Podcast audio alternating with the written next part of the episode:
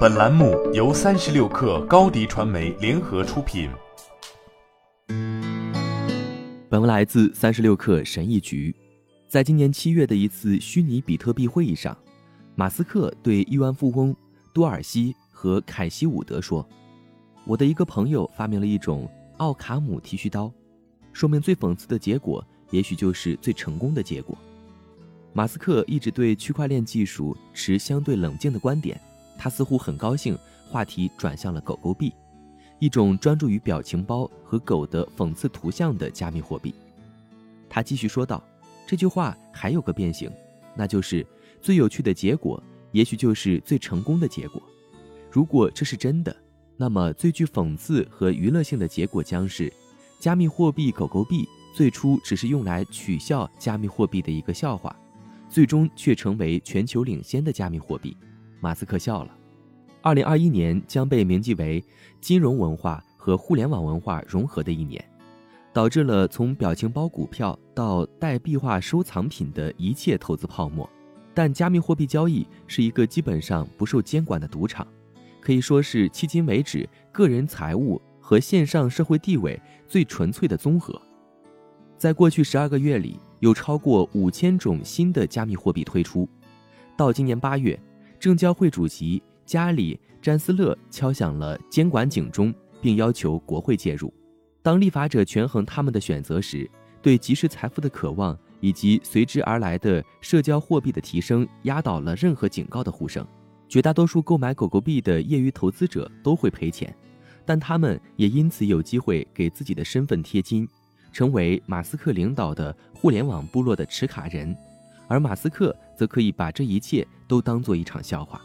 自1980年以来，美国向上的经济流动性一直在下降，这意味着。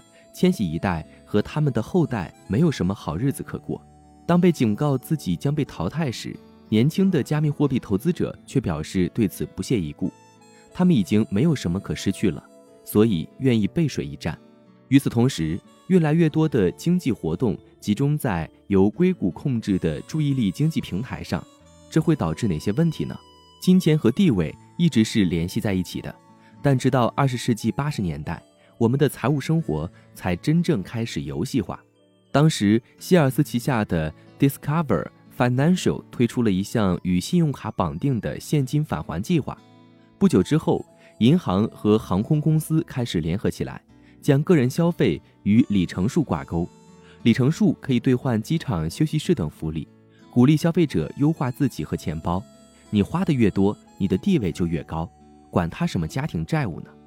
二零零八年金融危机之后，金融科技初创企业比特币和游戏化策略在倾向自由意志主义的硅谷蓬勃发展，使人们有种能够改变这个吞噬他们的系统的所有者的错觉。股票交易应用 Robinhood 向新用户免费发放股票，并降低加密货币和高风险期权交易的门槛，集所有这些趋势于一体。加密货币的繁荣在一定程度上要归功于社交媒体模糊了许多边界。精明的开发者已经学会了制造可爱、可分享甚至可笑的货币。像马斯克这样聪明的推销商仍然是最大的赢家。战术中间商可以通过为交易、协议治理、投票和其他形式的参与来收取高昂的费用，而平民呢？现在的金钱文化看起来是这样的。大众对僵化的社会不平等和机会的匮乏感到沮丧，所以愿意玩各种新的形式的彩票。他们将自己的社交媒体投资于彩票社区，并将积蓄用于购买刮刮乐。游戏的代价是昂贵的，因为规则就是为他们量身定制的，而他们却是输了。根据相关数据，投资者在2020年因投资诈骗损失了约27亿美元。所有迹象都表明。二零二一年将出现更多诈骗事件，专家们告诫道：“一定要做好研究。我们肯定处于泡沫之中，或者更确切地说，我们正处于一组不断旋转的微型气泡之中。没有单独一家公司的规模大到足以引发金融恐慌，但当它们合在一起时，便揭示了我们传统制度中深刻而日益危险的缺陷。对监管机构来说投入更多的资源来监管加密货币并不难难的是如何让所有人和金融机构都能赚钱并以此来重建信任。好了本期节目就是这样下期节目我们不见不散。高迪传媒为广大企业提供新媒体短视频代运营服务。商务合作请关注微信公众号高迪传媒